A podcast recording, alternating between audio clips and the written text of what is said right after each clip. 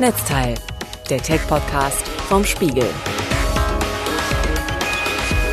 Hallo, ich bin Theresa Sickert und ja, das Netz hat Fragen. Viele Fragen. Aber das mit den eindeutigen Antworten ist im Internet häufig gar nicht so einfach. Und darum suchen die Kolleginnen und Kollegen aus dem Netzweltressort in jeder Episode die spannendsten Fragen heraus und holen Antworten bei einer Expertin oder einem Experten. Heute geht's bei Markus Böhm um E-Sports. Er spricht mit Jan Dominikus, einem Insider der Szene. Netzteil wird heute präsentiert von Huawei, dem Unternehmen, das derzeit bei vielen Fragen aufwirft und deshalb Antworten gibt. Eine der wichtigsten Fragen ist zum Beispiel, ob Huawei-Nutzer Apps wie WhatsApp, Facebook oder Instagram weiterhin verwenden können. Ja, bei allen Huawei Smartphones und Tablets, die bereits verkauft wurden oder aktuell verkauft werden, können alle Top-Apps ganz normal genutzt oder heruntergeladen werden. Alle Geräte sind zudem über die Herstellergarantie von Huawei abgedeckt und erhalten vollen Service. Die beliebtesten Geräte, einschließlich der P30-Serie, werden das Update auf Android 10 bekommen. Auch alle anderen Huawei Smartphones und Tablets erhalten weiterhin Android-Updates. Mehr zum Zukunftsversprechen von Huawei finden Sie unter www.zukunftsversprechen.de.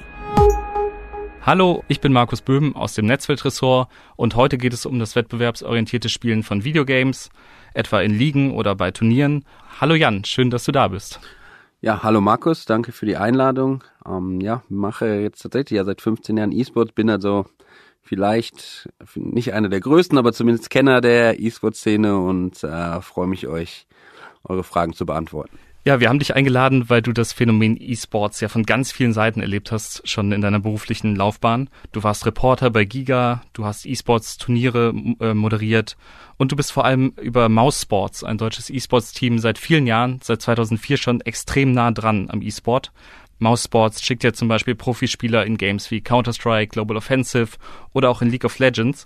Und du bist da Chief Business Development Officer, also jemand, der so die Strategie macht das führte mich so ein bisschen zu dem Schluss, wo ich das gelesen habe, deine Biografie, äh, zu denken, du hast eigentlich alles schon mal gemacht im E-Sport. Außer ein großes Preisgeld zu gewinnen selbst, oder? Ja, E-Sports Preisgeld habe ich tatsächlich keins gewonnen, war auch noch nie nah dran am großen E-Sports Preisgeld. Aber ansonsten stimmt, ähm, war sowohl in der Berichterstattung als auch ähm, ja in der Organisation selbst äh, aktiv bei Mausports jetzt, du hast gerade gesagt, seit 2004, also schon eine ganze Weile und in den ähm, ja, inzwischen 15 Jahren hat sich natürlich auch eine ganze Menge verändert im E-Sports. Gäbe es denn ein Spiel, wo du am ehesten noch Chancen hättest, professionell zu spielen? Oder begebe ich mich jetzt natürlich auf ganz dünnes Eis. Die meiste Zeit selber verbringe ich tatsächlich mit Dota, aber es ist für mich auch immer wieder erschreckend. Ähm, Dota 2 ist der Titel, ist für mich immer wieder erschreckend, wie schlecht man tatsächlich ist, trotz zehn Jahren Erfahrung. Also da bin ich auch ganz weit weg von den von den großen Preisgeldern. Dann steigen wir mal ein in unsere Fragen. Also zum Konzept nochmal. Wir haben uns im Netz umgeschaut auf Plattformen wie gutefrage.net oder Quora und haben mal geguckt, was fragen denn so ganz normale Leute zum E-Sport? Und oft gibt es da ja gar nicht so die kompetentesten Antworten. Das heißt, wir haben Fragen von da nochmal aufgenommen, die ich dir jetzt stelle. Und ähm, was mir auffiel, war direkt so Fragen tauchen vor allem im Netz auf, wenn es gerade große E-Sport-Turniere gab. Wir hatten jetzt im Sommer 2019 die Fortnite-Weltmeisterschaft. Da hat ein 16-Jähriger drei Millionen Dollar im Alleingang abgeräumt. Und da habe ich den Eindruck, viele Leute fragen sich dann immer so, könnte nicht auch ich das sein? Hätte ich nicht dieser 16-Jährige sein sollen? Ich spiele auch ab und zu Fortnite und so weiter. Daher Frage eins, die wir von gutefrage.net haben. Wie wird man eigentlich professioneller E-Sport-Spieler? Ja, kann ich mir gut vorstellen, dass nach den drei Millionen, die da der junge Mann gewonnen hat, sich einige gedacht haben, so schwer kann es ja nicht sein. Ist aber leider ähm, ganz im Gegenteil sehr, sehr schwer, ähm, Profi zu werden. Muss sich mal vor Augen halten. Fortnite, habe ich gelesen, hat aktuell im Schnitt circa 10 Millionen aktive Spieler, die gleichzeitig spielen. Bei diesem Finalevent in New York waren, glaube ich, dann die 100 Besten und davon der Beste hat äh, die Millionen gewonnen. Dementsprechend ist der Weg doch sehr, sehr lang. Wie man äh, gut wird, ist ähm, ich würde sagen, natürlich spielt man erstmal äh, viel und dann muss man aber auch reflektieren. Also schauen, ähm, was machen andere anders, was machen andere möglicherweise besser. Ich glaube, ein ganz guter Tipp ist ähm, vielleicht bei YouTube äh, reinschauen, bei Twitch reinschauen, vielleicht mal eine Stunde sich angucken, was machen denn so tatsächlich die absoluten Top-Spieler anders. Ähm, deswegen glaube ich, ist tatsächlich der größte Unterschied zwischen äh, ambitionierten Spielern und den Freizeitspielern, dass sie reflektieren, oder ihr Spiel reflektieren, schauen, was kann ich besser machen, um den nächsten Schritt zu gehen und vielleicht Richtung Profi zu schauen. Eine zweite Frage, auch von gute Frage nett, ist hier konkret auf Fortnite. Fortnite, wie wird man schnell zum Pro? Also ich höre bei dir aber schon raus, es gibt gar nicht so den Cheat-Code, wie man jetzt diverse Level überspringt und dann direkt oben mitspielt. Also schnell wird man schon mal gar nichts, ähm, wie eigentlich in allen Bereichen, äh, in allen kompetitiven Bereichen oder auch in in allen anderen Bereichen des Lebens, wenn man wirklich gut in irgendwas werden will, steckt überall eine Menge Arbeit drin. Ähm, so ist es auch in Fortnite, auch wenn es ein recht junger Titel ist kann man davon ausgehen, dass die Jungs, die da an der Spitze mitspielen, sich sehr, sehr intensiv damit äh, beschäftigt haben. Das ist also auch eine Voraussetzung, die jeder, der da Ambitionen hat, erfüllen muss. Lass uns vielleicht einmal kurz noch das Wort E-Sportler definieren. Also wo fängt für dich denn E-Sport überhaupt an? Ich zum Beispiel spiele mit Kumpels immer FIFA oder Revolution Soccer, Fußballvideospiele, schon in so Turnieren. Wir machen, schreiben uns das auf. Aber ich würde mich jetzt zum Beispiel nicht E-Sportler deswegen nennen, auch wenn ich das kompetitiv in dem Sinne spiele. Was würdest du sagen, wo ist so die Grenze? ich würde sagen, das ist so für mich tatsächlich die Grenze, wo E-Sports anfängt. Ich glaube nicht, dass es was damit zu tun hat, wie viel Preisgeld man verdienen kann oder ähm, ob man es als Profi betreibt oder als Amateur. Am wichtigsten ist, dass man gegeneinander spielt, also es kompetitiv ist, ob es jetzt gegen die Kumpels ist oder auf einem lokalen Turnier, irgendwie im Sportverein oder dann auf einer großen Bühne, äh, finde ich, macht da noch nicht mehr so einen Unterschied. Wichtig eben dieser Wettkampfgedanke, eins gegen eins, fünf gegen fünf etc. Und ähm, eine Frage aus der Google Autovervollständigung, wenn man da wie E-Sport eintippt, kommt zum Beispiel die Frage, wie viele E-Sportler gibt es denn in Deutschland? Wie viele es da genau gibt, also ich habe äh, gelesen, es gibt in Deutschland 39 Millionen Leute, die Videospiele spielen. Da sind natürlich auch alle drin, die mal Candy Crush etc. auf dem Handy zocken, was ja inzwischen mehr oder weniger jeder ist, der ein Smartphone hat. Aber wenn man den, die Definition so weit zieht, dass auch ein, ein FIFA-Match zu Hause äh, E-Sport ist, was ich sagen würde, dann sind wir mit Sicherheit bei sechs, sieben Millionen Leuten. Schätze, aber das ist natürlich jetzt eine Schätzung von mir. Und wenn wir es jetzt eher mal in Richtung drehen, wer kann seinen Lebensunterhalt davon bestreiten? Wie viele Leute sind es dann ungefähr? Ja, das ist wie im Fußball. Es gibt wahnsinnig viele ambitionierte Spieler auch, aber die Profi-Welt ist ja dann doch sehr klein. Ähm, wenn man schaut, wie viele Leute in Deutschland tatsächlich gut davon leben können, sind wir vielleicht bei Spie auf Spielerseite 30 Leuten, würde ich schätzen. Gibt es natürlich noch das semi-professionelle Level, aber ähm, dass man wirklich sagen kann, so ich setze jetzt voll auf die Karte Gaming, da sind es noch ähm, verhältnismäßig wenige. Für viele ist es natürlich trotzdem ein großes Ziel, E-Sportler zu werden. Und eine Frage aus dem Netz passt da auch ganz gut zu. Wie macht man sich auffällig in der E-Sport-Szene? Gemeint ist damit, wie kann man auf sich aufmerksam machen? Wie kann es passieren, dass Ihnen ein Team wie Mouse Sports einen entdeckt zum Beispiel? Also wir halten unsere Augen natürlich immer offen, aber bei so vielen Gamern in Deutschland ist es natürlich immer schwer, den einen zu finden, der dann das große Potenzial hat. Dementsprechend läuft es in der Regel so, man startet in einem kleinen Team, vielleicht aus Kumpels äh, zu Hause, dass man irgendwie mit drei Mitschülern sagt, hey, wir haben alle Bock auf Fortnite oder alle Bock auf Counter-Strike oder alle Bock auf League of Legends und, und spielt dann zusammen. Und wenn man dann merkt, die ersten Erfolge sind da, wechselt man auf die nächste Ebene, spielt möglicherweise regional oder schon in, in nationalen Ligen. Und wenn man dann da weiter erfolgreich ist, dann kommt vielleicht dann irgendwann der Moment, wo auch ein internationales Team wie wir sagt, okay, der könnte für uns passen, ist einerseits ein guter Spieler, andererseits eine, ähm, eine Persönlichkeit, die wir gerne bei uns dabei hätten. Und da kommt jetzt ein bisschen die andere Komponente ins Spiel. Es schadet natürlich auch nie, sich ein Profil auf verschiedenen sozialen äh, Medien zu schaffen, zu streamen, ne, wenn man da, wenn das was für jemanden ist, wenn man eine, eine offene und, und, und positive äh, Persönlichkeit ist, dann fällt man natürlich dadurch natürlich auch noch mal eher auf, als wenn man tatsächlich einfach nur ein guter Spieler ist. Und dann kommt da möglicherweise am Ende ein, ein Ergebnis bei raus, wo Profiteams, muss ja jetzt nicht zwingend nur Aussport sein, da gibt es ja in Deutschland noch, noch ein paar andere, sagen, okay, der äh, hat das Potenzial, vielleicht auch auf, auf internationaler Ebene was zu reißen. In dem Kontext habe ich auch ganz oft die Frage gesehen, E-Sport ab welchem Alter? Ab wann kann man denn bei so einem Team zum Beispiel unter Vertrag genommen werden? Also da gibt es in Deutschland ganz klare Regeln natürlich, die vom Gesetzgeber vorgesehen sind, äh, vorgegeben sind wer was beruflich machen kann. Grundsätzlich ist es natürlich möglich, als äh, 16-Jähriger in dem Rahmen Profi zu sein, seinen Lebensunterhalt damit zu verdienen, solange die Eltern einverstanden sind, bis, bis man eben 18 ist. Ansonsten ambitioniert spielen, wenn, äh, wenn die Zeit es zulässt, also wenn die anderen Pflichten erfüllt sind, die so ein Alltag eines 14-Jährigen hat. Kann man natürlich auch schon vorher. Ähm, und das ist ja auch in der Regel so der, äh, der Werdegang, den, den Gamer haben. Es kommt ja eigentlich niemand mit 16, denkt sich so, jetzt bin ich alt genug, jetzt kann ich anfangen, äh, League of Legends zu zocken und, und Profi zu werden, sondern im Grunde spielt man ja vorher, merkt, man hat ein gewisses Talent und wenn dann möglicherweise der Schulabschluss da ist, ähm, sagt man, okay, ich probiere es jetzt äh, mit der Profikarriere.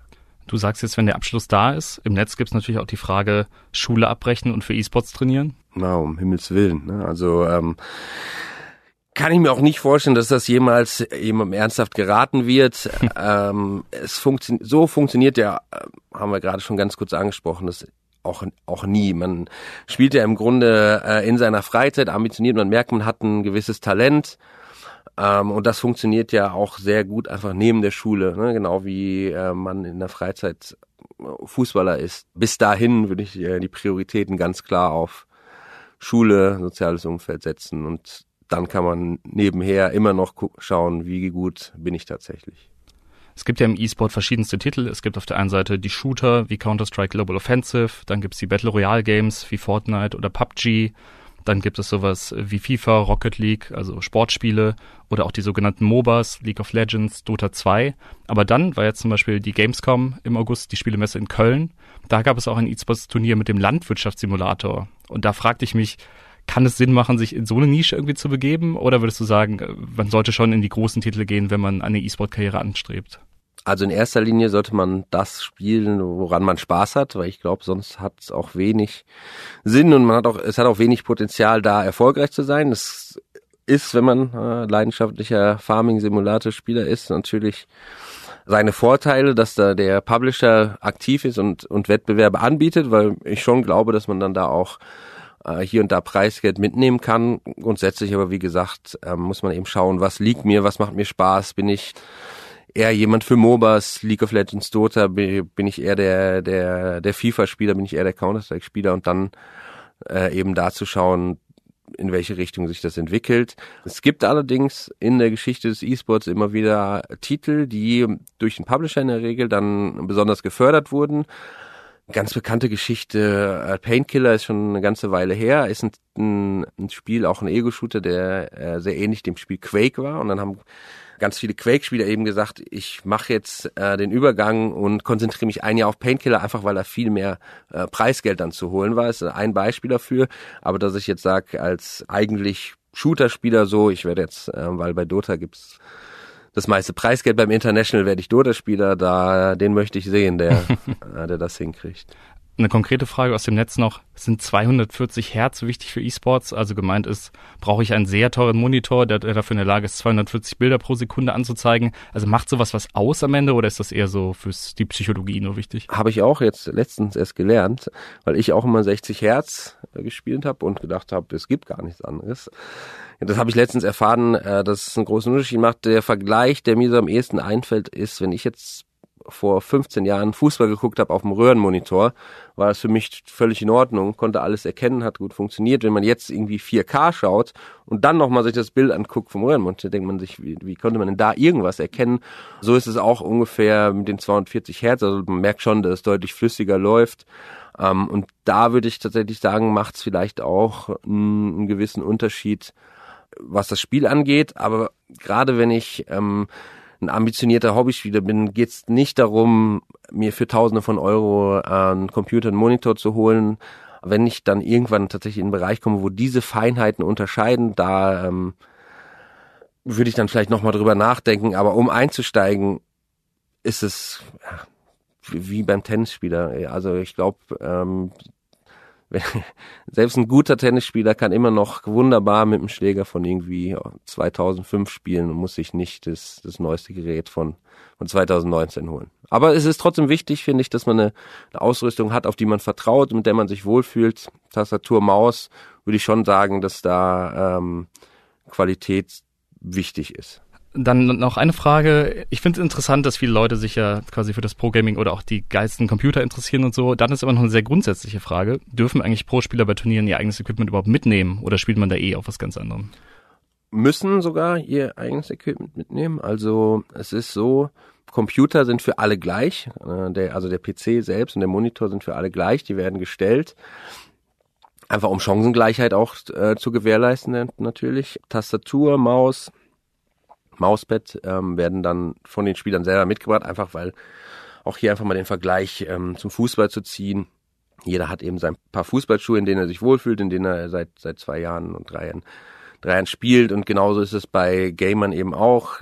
Mäuse sind, auch wenn sie vielleicht auf den ersten Blick gerade für Laien sehr ähnlich aussehen, äh, doch sehr verschieden, wie sie in der Hand liegen. Ähm, auch bei Tastaturen machen Spieler riesen Unterschiede und da bringt eben jeder sein eigenes Equipment mit, aber PC und Monitor werden vom Veranstalter gestellt. Okay, dann lass uns mal von den Investitionen in die Hardware kurz zu den Siegprämien und generell zum Thema Geld kurz kommen. Man liest ja oft von diesen hohen Siegprämien bei den Turnieren, aber weniger davon, wie jetzt zum Beispiel die Leute eigentlich in Unterhalt finanzieren, die da, weiß nicht, in der Vorrunde ausscheiden oder so.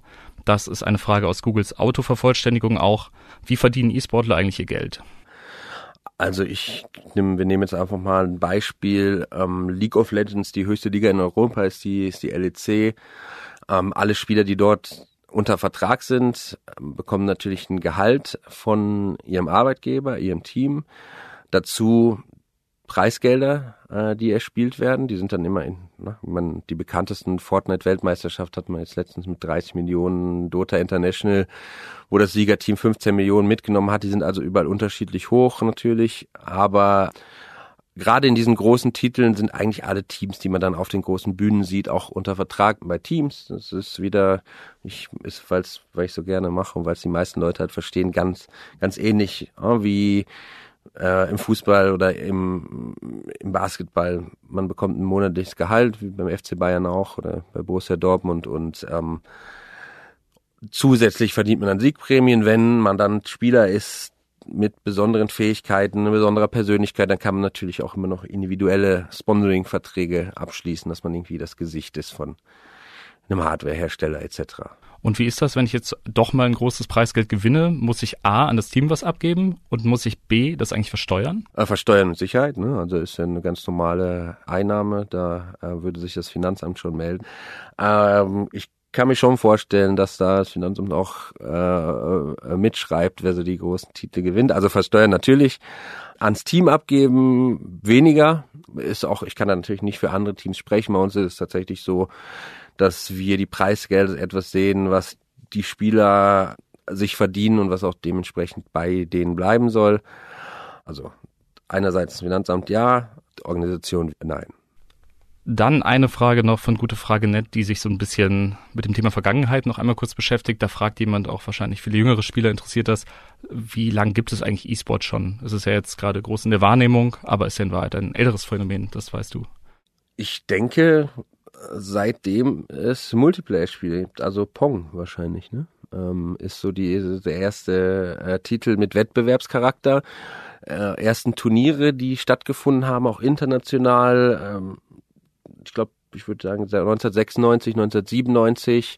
SK Gaming ist 1997 gegründet. Da weiß ich, die sind zu der Zeit schon auf internationale Turniere gefahren, waren dann für damalige Verhältnisse fast unvorstellbar. Irgendwie in Dallas auf einem Event, äh, vier Jungs aus, aus Oberhausen, ähm, was ja heute fast, fast gang und gäbe ist. Unsere Spieler machen 160.000 Flugkilometer im Jahr, also die sind nur unterwegs. Aber ja, so international würde ich sagen 96, 97 wenn wir bei der gleichen Definition von E-Sports bleiben, dann vielleicht sogar schon ein paar Jahre früher. Eine Frage, die sich Leute bei Quora zum Beispiel auch stellen, ist die nach Counter-Strike. Counter-Strike ist ja als Mod schon 1999 erschienen, wird aber bis heute ja noch gespielt in verbesserten Versionen. Warum eigentlich ist Counter-Strike noch immer so beliebt? Ja, also ich finde Counter-Strike ist der aus Zuschauerperspektive der perfekte Zuschauertitel, einfach weil es eine wahnsinnig coole, eine wahnsinnig gute Dramaturgie hat. Also man hat ähm, momentan sind es 115 Sekunden pro Runde. In diesen 115 Sekunden passiert ja äh, wahnsinnig viel. Also eine Seite gewinnt diese Runde, die zählt dann aufs Gesamtergebnis. Deswegen glaube ich, ist Counter-Strike ein Spiel mit wahnsinnig vielen Höhepunkten, einer sehr, sehr guten Spannungskurve und dementsprechend für den Zuschauer attraktiv, weil es auch einfach zu verstehen ist. Also man muss nicht, wie jetzt bei League of Legends, sehr tief selber im Spiel drin sein, um Spaß am Zuschauen zu, äh, zu haben. Bei League oder auch bei Dota, vielen anderen Titeln, wenn man da nicht versteht, was die Zaubersprüche sind, dann kann man auch nicht wertschätzen, was der Spieler da tatsächlich gerade macht. Bei Counter-Strike ist das einfacher nachzuvollziehen, deswegen glaube ich, ist ein, ein gutes Zuschauerspiel. Als Spieler selber, glaube ich, ist es so, dass Counter-Strike etwas ist, was sehr einsteigerfreundlich ist, einerseits. Also ich kann das runterladen, starten und da von Anfang an Spaß haben. Gleichzeitig aber eine wahnsinnig große Spieltiefe hat. Also ähm, easy to learn, hard to master. Und ich glaube, das macht so besondere Titel aus. Eine Frage, die sich in den Foren noch immer wieder gestellt wird, ist die, warum eigentlich bei so E-Sport-Turnieren fast nur Männer mitspielen. Also zum Beispiel bei der Fortnite-WM, bei den Top 100 war keine einzige Frau dabei. Wie kommt das, obwohl diese Spiele ja eigentlich barrierefrei für jeden offen sind und trotzdem hat man da immer nur die Jungs zwischen 16 und 30 sitzen meistens? Ja, gute Frage. Ähm, ich glaube, die Entwicklung geht auch dahin, dass man mehr Frauen sehen wird in internationalen Wettbewerben, einfach weil das Interesse an Videospielen in der Gesellschaft wesentlich breiter wird äh, mit der Zeit. Es dauert auch immer eine Weile, bis man äh, gut wird in dem Titel. Und ähm, tendenziell ist es ja so, dass in der Vergangenheit vor allem junge Männer sich für, für Spiele, vor allem in dieser Tiefe für Spiele äh, interessiert haben. Dementsprechend ist, glaube ich, der Pool an Spielern einfach wesentlich größer bei jungen Männern und dementsprechend kommen auch mehr junge Männer am Ende in den Profibereich. Ich kann mir aber natürlich ehrlich vorstellen, dass das in Zukunft ja, also ne, ähm, 50-50 Verteilung wird wohl noch ein bisschen dauern, aber dass man immer mehr Frauen tatsächlich auch äh, auf den Bühnen sehen wird. In StarCraft gibt's eine, eine sehr gute Spielerin in League of Legends. In den USA gab's eine Spielerin, die es in die höchste Liga geschafft hat. Das ist etwas, was wir in Zukunft häufiger sehen werden. Eine Debatte, die dich auch vermutlich seit Jahren umtreibt, weil du darüber reden musst, ist die Frage, ist E-Sport wirklich Sport? Das ist bei der Google Autovervollständigung bei ist E-Sport auch eine der top gesuchten Fragen. Was sagst du dazu? Mm, ja, ist tatsächlich ein Thema, was gerade in den letzten Jahren bei uns natürlich sehr prominent vertreten ist. Ich persönlich als jemand, der regelmäßig ähm, Spieler begleitet auf großen Events und auch die Vorbereitung begleitet, würde sagen ganz klar ja, weil es einfach sehr, sehr viele Aspekte gibt, die sowohl im traditionellen Sport als auch im E-Sports auftauchen, ähm, gerade wenn man sich die Vorbereitung anschaut wie intensiv, wie, wie detailliert die Spieler sich auf die Events einstimmen, würde ich sagen, ja, ich verstehe aber natürlich auch, wieso es bei Verbänden oder in der Politik äh, Vorbehalte gibt. Und ich denke, der einzige Weg ist Aufklärung, da miteinander reden und eben Möglichkeiten zu finden, wie man E-Sports dann in die Sportlandschaft in Deutschland langfristig eingliedern kann. Ich glaube, es ist ganz wichtig, einfach auch für die lokalen Sportvereine die Möglichkeit zu haben, im E-Sports äh, Abteilungen aufzubauen, um Leute vielleicht auch wieder mehr in diese Vereine zu bringen. Weil gespielt wird äh, so oder so. Und äh, ich glaube, es ist tatsächlich im Interesse von den, von den Vereinen, die Leute eben aus ihren Wohnzimmer, Kinderzimmern vielleicht in ein Vereinsheim zu bringen und ähm, da vielleicht auch eine Kombination aus traditionellem und virtuellem Sport hinzukriegen. Es gibt auf der einen Seite die Leute, die sich eben fragen, ist das wirklich Sport? Ist es eine anerkannte Sportart und ähnliches? Auf der anderen Seite gibt es auch Leute, die so ganz praktische Fragen zum E-Sport noch haben. Zum Beispiel die, nimmt man durch E-Sport eigentlich ab? Also ich vielleicht schon, weil ich immer, was mir immer sehr viele Nerven kostet, wenn ich mir die Matches angucke. Äh, als Spieler selbst natürlich nicht, äh, durch reines Zocken äh, oder Spielen. Bei uns ist allerdings so, dass wir sehr viel Wert darauf legen, dass unsere Spieler einen ausbalancierten äh, Lebensstil haben. Also sitzen naturgemäß sehr viel vom Computer, was eben ihr Beruf ist, wie ja, ja viele in vielen anderen Berufen natürlich auch. Dementsprechend achten wir darauf, dass eben vor oder nach im Training, im Spiel auch ja, Sport nicht zu kurz kommt, äh, weil ich davon überzeugt bin, dass gerade in langen Matches, in langen Online-Matches, in langen Turniermatches extrem wichtig ist, wenn man am Ende äh, auch in einer körperlich guten Verfassung ist, weil es einfach viel einfacher ist, die Konzentration hochzuhalten, ausgeglichen zu sein, wenn man eben körperlich fit ist gegenüber jemandem, der seine Zeit nur vorm Computer verbringt. Wie viel trainiert man denn zeitlich so, wenn man E-Sportler ist? Wie viel Zeit verbringt man mit den Spielen selbst? Wenn es in der Vorbereitung auf ein großes Event ist, dann können es tatsächlich auch acht bis zehn Stunden äh, werden. Das ist jetzt nicht nur reines Spielen, sondern da kommt ein Theorieteil dazu und da kommen andere Verpflichtungen dazu, die, äh, die unsere Spieler haben. in der normalen Arbeitswoche, würde ich sagen, reine Spielzeit ähm, fünf bis sechs Stunden am Tag. Eine sehr interessante Frage noch aus dem amerikanischen Quora habe ich gefunden. Da fragt jemand, was verstehen oder unterschätzen Nichtspieler am E-Sport? Also gibt es was, wo du das Gefühl hast, die Leute checken gar nicht das, was so und so ist und haben irgendwie eine falsche Vorstellung von dem Alltag zum Beispiel eines E-Sportlers?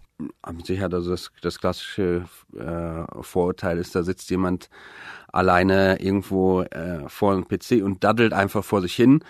Viel Spielen äh, ist tatsächlich nichts, was irgendwo hinführt für einen ambitionierten Gamer. Wie eben schon gesagt, ich glaube, dosiertes Spielen super wichtig, dass man ähm, sich natürlich die Pausen nimmt, um zu reflektieren, was mache ich tatsächlich und ähm, sich dann bewusst nochmal die Situation vornimmt, schaut, äh, wie kann ich das Gelernte da jetzt implementieren und äh, so eben einen strukturierten äh, Trainingsalltag hinzubekommen. Das ist das, was wir mit unseren Spielern versuchen, was ja auch ganz gut klappt. Wir sind jetzt immerhin mit 31 Titeln deutscher Rekordmeister, dass ich das auch nochmal unterbringen kann.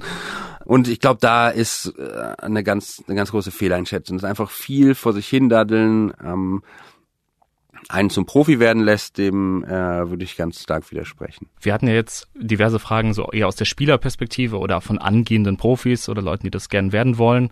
Es gibt aber auch Leute, die fragen, zum Beispiel auf gutefrage.net, eher so aus der Veranstaltersicht. Da ist zum Beispiel die Frage, kann ich einfach so ein E-Sports-Turnier veranstalten und dann ein Preisgeld vergeben? Kommt auf den Publisher an, also auf den Herausgeber des Spiels. Ich glaube, bei einigen Titeln würde das gehen. Natürlich muss man sich immer dann die Genehmigung einholen von dem Spielehersteller, gerade wenn man es kommerziell machen will. Ich glaube, wenn man sagt, ich mache jetzt mein, mein FIFA-Turnier irgendwie mit meinen Klassenkameraden oder mit meinen, mit meinen Schulkollegen, kann ich mir kaum vorstellen, dass EA ähm, da aufläuft und sagt, ey, äh, abschalten. Ähm, wenn ich natürlich das kommerziell mache und dementsprechend auch Eintrittsgelder nehme etc., brauche ich eine Genehmigung von dem von dem Spielehersteller. Bei dem einen ist sie vielleicht einfacher zu kriegen als bei dem anderen. Aber ja, wenn wenn ich jetzt ein, ein, ein kleines Event machen will für meine Freunde etc., glaube ich, ähm, sollte das kein Problem sein. Auch eine zweite, noch sehr konkrete Frage. Wie viel Geld braucht man eigentlich, um ein schlagkräftiges StarCraft-Team mit fünf Spielern auf die Beine zu stellen? Schlagkräftiges StarCraft-Team. Äh, ich würde sagen, StarCraft ähm, ist wahrscheinlich momentan schwer zu beantworten, weil es einfach kein Spiel mehr ist, was so im, im Mittelpunkt steht. Wenn wir Counter-Strike draus machen? Wenn man jetzt einfach nur von den, von den Leuten, die direkt mit diesem Team zu tun haben, also Spieler, Trainer, Reisekosten etc. ausgeht, dann ähm, braucht man einen siebenstelligen Betrag, um ein Counter-Strike-Team zu betreiben. Viele Leute scheinen vor allem Fortnite nach wie vor umzutreiben, als jetzt der große Hype gerade. Da habe ich diverse Fragen gefunden, sowas wie, bleibt das Fortnite-Phänomen für immer oder wird Fortnite jemals in Vergessenheit geraten? Was würdest du darauf antworten? Ich glaube, Fortnite hat gute Chancen, sich zu etablieren neben äh, den anderen großen Titeln, einfach weil es ein, ein Spielmodus ist, der so vorher nicht da war, dieser Battle äh, Royale äh, den es ja noch in äh, verschiedenen anderen Spielen gibt. Also dieser Modus, den wir jetzt weitergeben, ob es genau Fortnite ist, ich glaube, Fortnite hat gute Chancen. Eine Frage bei Quora zum Beispiel lautet noch, wo wird E-Sport in zehn Jahren sein? Ich weiß, du bist jetzt natürlich von einem Team und wirst natürlich normalerweise eher sagen, es wird größer, es wird wichtiger, es wird gesellschaftlich anerkannter. Daher drehe ich dich mal so ein bisschen um und frage dich mal, kann sich der E-Sport mit irgendwas auch noch ein Bein stellen? Was könnte dem weiteren Wachstum des E-Sports gegebenenfalls im Weg stehen? Wovon ich überzeugt bin, dass E-Sport sich ganz natürlich einfach weiterentwickeln wird, weil einfach jeder Zwölfjährige heute ganz natürlich mit Videospielen groß wird und dementsprechend auch über E-Sport stolpern wird. Auf der Business-Ebene würde ich sagen, ähm, müssen wir uns in ganz vielen Bereichen noch professionalisieren. Also was in der Fußball-Bundesliga über 30, 40 Jahre gewachsen ist, ähm, was die verschiedenen Erlösmodelle angeht, was die, was die Vermarktung angeht, ist beim E-Sport jetzt auf äh, drei, vier Jahre verkürzt. Und dementsprechend ist bei uns da schon sehr viel passiert, aber es gibt noch sehr viele Optimierungsmöglichkeiten und äh, da haben wir eine Menge zu tun. Ich glaube aber, das wird passieren und äh, sehe das nicht als eine grundsätzliche Gefahr dafür, dass man ja, dass das E-Sport sich da selber am Bein stellt. Ich glaube nicht, dass es ein Szenario gibt, wo in zehn Jahren einer sagt, äh, E-Sports, was war das nochmal? Wenn wir jetzt den Vergleich zum Fußball aber nochmal nehmen, würde das auch heißen, es stehen auch noch die großen Wettbetrugsskandale, die Dopingskandale, wie es im Kleinen beim E-Sport schon gab, aber jetzt nicht auf der Hausnummer wie beim Fußball. Steht uns das alles noch bevor? Die zu große Kommerzialisierung, wo dann die Fans sagen, jetzt ist es aber hier der Ausverkauf des E-Sports? Glaube ich einerseits, was das Doping angeht, nicht. Ähm, da hat der E-Sport tatsächlich von Anfang an äh, versucht gegenzusteuern. Die ESL arbeitet schon sehr lange da auch mit Institutionen zusammen, äh, macht für Dopingtests durch. Ich kann mich an einen in Anführungsstrichen Doping-Skandal erinnern. Der ist jetzt aber auch schon was fast zehn Jahre her, wo glaube ich ein amerikanisches Team Adderall hieß das. Ich glaube, das ist so was ähnliches wie Ritalin zur Konzentrationssteigerung genommen hat. Das ist aber auch das Einzige, an das ich mich erinnern kann. Was Wettskandale angeht, finde ich, sind wir auch noch verhältnismäßig glimpflich bis jetzt davongekommen. Klar, da gibt's gibt's Fälle. Aber auch da glaube ich, dass äh, die Ligen in der Zusammenarbeit mit ähm, Sportradar ist da, äh, glaube ich, einer der, der größeren Player, die sowas überwacht, auch schon sehr früh ein Auge drauf hatten, weil äh, es natürlich leider Gottes nahe liegt, dass in einem Bereich wie E-Sports, wo sehr viel online stattfindet, dass da Betrugsversuche unternommen werden. Es geht ja auch um viel Geld. Aber ich glaube, das sind zwei Bereiche, in der, in der E-Sport schon sehr früh professionell geworden ist und es geschafft hat, da ein gutes Bild abzugeben und äh, dem, dem entgegenzuwirken. Und brauchen wir vielleicht dann in zehn Jahren ein Sky-Abo für 30 Euro, um die Topspiele zu sehen wie im Fußball? Ähm, ist jetzt für mich ein bisschen schwierig, die Frage, weil ich würde jetzt sagen, ich hoffe ja, ne, als, äh, als Team. Man kennt es aus dem, aus dem Fußball, das ist für äh, Fußballclubs in der Regel die größte, größte Einnahmequelle, Medienrechte. Ähm, im E-Sports ist es ja bisher so, dass man eigentlich fast komplett ohne dieses Pay-per-view-Modell auskommt, dass alles werbefinanziert ist, ähm, was natürlich für die Fans cool ist und ähm, dementsprechend kann ich mir vorstellen, dass es ähm, in Zukunft vielleicht vereinzelte Inhalte gibt, die sehr speziell sind hinter den Kulissen zu den vereinzelten Teams, vielleicht Bonusmaterial, was dann ähnlich wie, wie ein Sky-Abo oder, oder ein Netflix-Abo funktionieren wird, das aber ähm, zumindest in absehbarer Zeit ist den allergrößten Teil der Events äh, frei zugänglich für die Fans auf verschiedenen Streaming-Plattformen zu sehen geben wird. Und dann kommen wir zur letzten, aber vielleicht für viele auch drängendsten Frage. Das ist A, in der Google Auto-Vervollständigung kommt es sehr weit vorne und auch bei Spiegel Online bekomme ich immer wieder Leserbriefe zu dem Thema. Wie wird eigentlich E-Sport geschrieben? Mit einem kleinen E oder einem großes E, Strich, Sport oder heißt es E-Sport sowieso im Plural? Klär uns doch da mal auf, wie du das denn ein für alle Mal klären würdest. Ja, ein für alle Mal kann ich es glaube ich nicht klären, weil es ja auch äh, im E-Sport selber oder unter äh, Spielern und auch unter Verantwortlichen immer wieder äh, aufkommt, die Frage. Ich habe mir jetzt angewöhnt, einfach kleines E, kleines S, also E-Sports äh, zu schreiben, außer es ist am Satzanfang. Weil so ähm, hat sich zumindest die internationale E-Sports-Presse angewöhnt. Ähm, damit macht man halt am wenigsten falsch. Also äh, geht auf Nummer sicher, schreib einfach E-Sports und damit, Jan, haben wir die wichtigsten Netzfragen für heute zumindest mal geklärt. Ich danke dir ganz herzlich für deinen Besuch hier. Ja, vielen Dank für die Einladung, hat Spaß gemacht. Ich hoffe, ich konnte euch ein paar von den schwierigen E-Sports-Fragen beantworten. Zum Schluss noch ein kleiner Reminder von Huawei, die Netzteil heute präsentieren. Die aktuelle Berichterstattung hat Fragen bei Ihnen aufgeworfen, zum Beispiel, ob Sie noch ein Android-Update bekommen. Antworten finden Sie unter www.zukunftsversprechen.de. Das war Netzteil. Nächste Woche Mittwoch erscheint eine neue Episode. Auch da beschäftigen wir uns wieder mit Fragen aus dem Netz, dann aber zu einem anderen Thema. Alle Netzteil-Episoden finden Sie auf spiegel.de, auf iTunes, Spotify, Castbox und in allen gängigen Podcast-Apps. Wenn Ihnen dieser Podcast gefällt, freuen wir uns über eine gute Bewertung oder eine Rezension. Sie können uns auch gerne eine Mail schreiben an podcast.spiegel.de. Wir freuen uns auf Ihr Feedback. Netzteil, der Tech-Podcast vom Spiegel.